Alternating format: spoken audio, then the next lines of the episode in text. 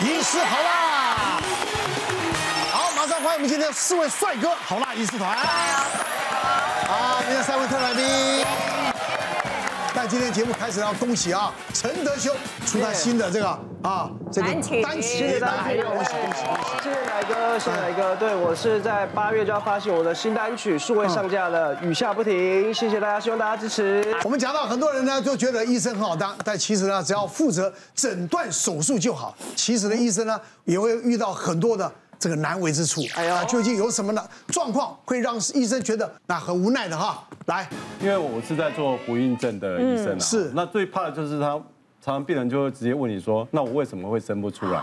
那那事实上这个不孕症的部分哦，我们会牵扯到就是说有女性的因素，也有男性的因素，还有就是说夫妻共同的因素，所以导致的这个不孕的部分。那我们常常会遇到就是说。诶，病人哦，就是太太自己来检查，然后就是说希望说能够得到答案。那我有一个案例，他就是三十七岁左右，然后过来他就说，诶，我跟我先生已经努力了三年都没有没有结果，哦，那我们是，呃，我希望来做检查。好，那我就帮他安排了抽血、输卵管、摄影、超音波。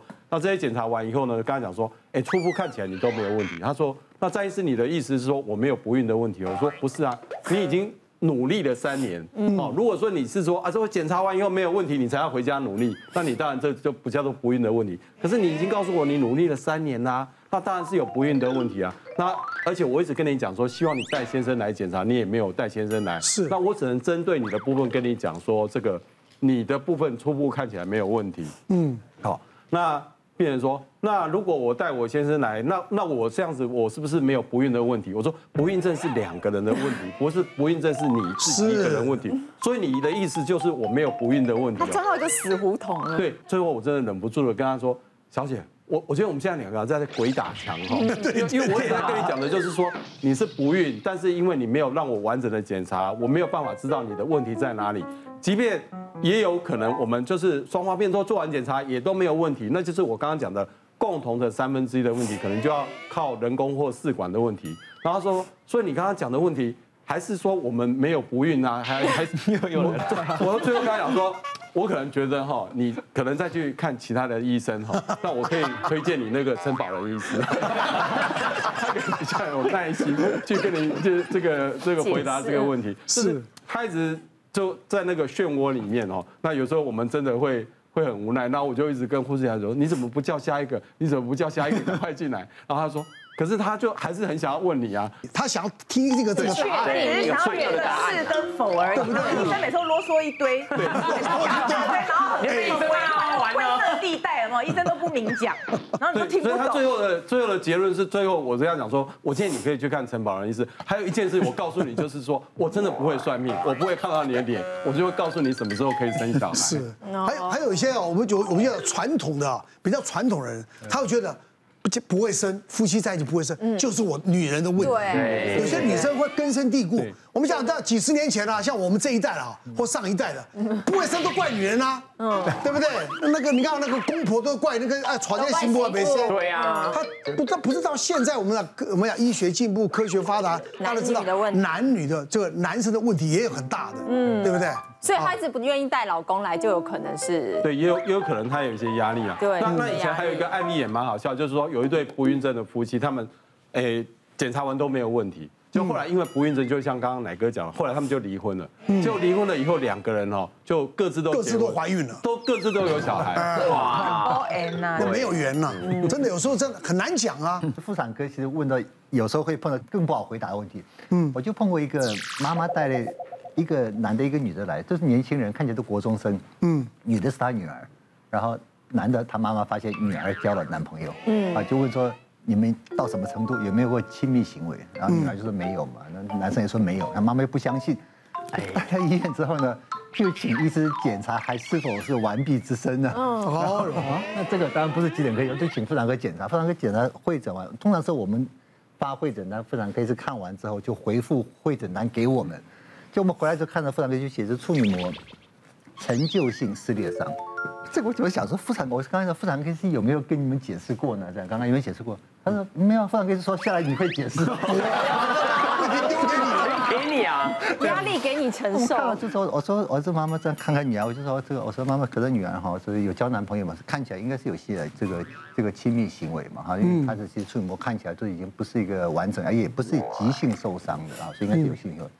他妈一听就很生气嘛，就怪女儿，你们是说谎骗她嘛，就要问就是说，那请问我我女儿是不是就是被他破了完璧之身？哎呦！我你问你女儿嘛？我怎么知道？我说是个妈妈，这个我们真的有时候，这个我想回去跟你女儿好好去沟通一下嘛哈。我说看起来应该是有亲密行为，他妈妈就是一口咬定，希望听到就是说他女儿的这个。啊，什么就是被运动伤害啊！我被这个男的，就是希望他，就让我们去讲说，就是他 害的，就是他害的。那这个怎么讲？那我说，我说这个好吧，你等一下，如果这样子的话，我说，要不然我请妇产科医生帮你解释一下。其实妇产科解释什么，他也知道，就是很多次，嗯一段时间，那中间还有多少交过几个男朋友，就是问他女儿知道吗？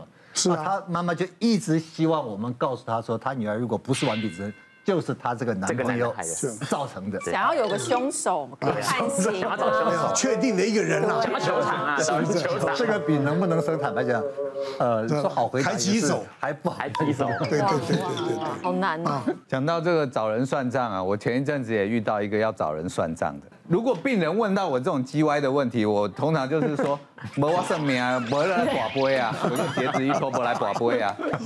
但是呢，那一个那一位二十几岁年轻人，因为他身上的图案比较多一点呐，所以我个人也稍微有点有点有点 也是怕。也是怕为什么最近是夏天到了还是怎么样？淋病的病人真的是比较多啦。那他来，当然基于这个神医的部分呢，我必须要一次性的就把他治疗好。所以当天他来门诊，这个部分我一听他的症状，绿色流脓、小便灼热，我大概就知道了。那当当下处理好，但是小便、抽血这些检验，我就叫他下礼拜再来看。好，那的确诊断出来是淋病，他就问了，讲了一个国骂了以后说，那医生你告诉我，我是几月几号得的？那我当然就看到他身上图案，我就比较保守客气的告诉他说，基本上呢，感染后三天到七天内都有可能是。哎，会会接触的对象都会有。那他又骂了一个国骂说：“那我天天跟不同的人，你不给我一个明确的答案，我是要去找谁算账？”我就皮亚蒙蒙哎，我就说：“哎，基本上三天到七天内都是有可能的。那不然你三天到七天内的人，建议都带回来做检查。”我一次是能带这么多人回来呀，就纷纷然的离去了。好，还有什么呢？我的中呃小孩变成这样是谁的问题了？哈，爸妈都很急这样。我有患者大概一一一个妈妈，她平常就来给我看诊，那她就有跟我聊到说，她有一个女儿，一个状况是她上了高中之后，就莫名其妙开始会拔自己的头发，会不会压力大的时候啦，或有考试就拔，然后有时候一开始是拔一个圆秃拔出来。那有时候严重的时候，拔到整片都没有头发，嗯。然后其实他自己的身心都是不太不太正常，那就去给这个身心科医师就诊，然后医师就说，其实这个在国中之后的学生其实还不算少见哦，就是这种拔毛症啊，面对压力的一个调节，那女生比较多一点，然后其实一一百个人当中可能就有一两个都有可能这种情况，那就是说可能需要吃一些药物或一些一些咨商啊。那有一次就诊，我这个患者就跟他先生一起来，来的时候就觉得嗯，怎么结婚先生陪来看诊，他就跟我说。黄医师，你今天要帮我再解决另外一个问题。我有跟你聊过我女儿的状况，你跟我先生解释说这个问题是怎么发生的。因为我婆婆啦，我婆婆说我们家这个血统非常好的，这绝对不会，这绝对是像你太太那边的血统。然后我的患者就说，黄医师，我跟你讲。我在嫁进去他们家之前，我是阳光女孩，平常活泼开朗又开心，我根本就不是这样的人。我是嫁进去之后，你知道我的压力有多大吗？一天比一天还难睡。所以，所以我这样会谈，其实就是黄医师，你评评理，这是到底是像我还是像我先生？这个我这个都全部都归归咎我，不不合理吧？嗯。那我后后来了解一下，其实他太太在我这边拿，不管是忧郁、焦虑、助眠、安眠药，大概一一个天有吃四颗药。然后我问问他先生，他先生也在看身心科。他的忧郁、焦虑、助眠、失眠有四颗半，我说我们两个其实都有这方面的一点点状况啦。我就说你们现在去归咎说是谁或者谁导致女儿这样，真的其实一点点帮助都没有。我们任何疾病都是有基因、有生活环境、有压力种种。你们现在应该是努力要营造一个好的生活状况，一个家庭的气氛，让你们夫妻都稳定、都安定，小朋友就感受到那安定的力量嘛。那他的不管是学业或压力，他都可以释放的比较好。绝对没有人会有答案的啦，你就说不要去找的问题，把两个自己都管好，自己都快快乐乐的话，小朋友才会快乐。清官难断家务事一样的道理，是不是？别忘了订阅我们 YouTube 频道，并按下小铃铛，收看我们最新的影片。想要看更多精彩内容，快点选旁边的影片哦。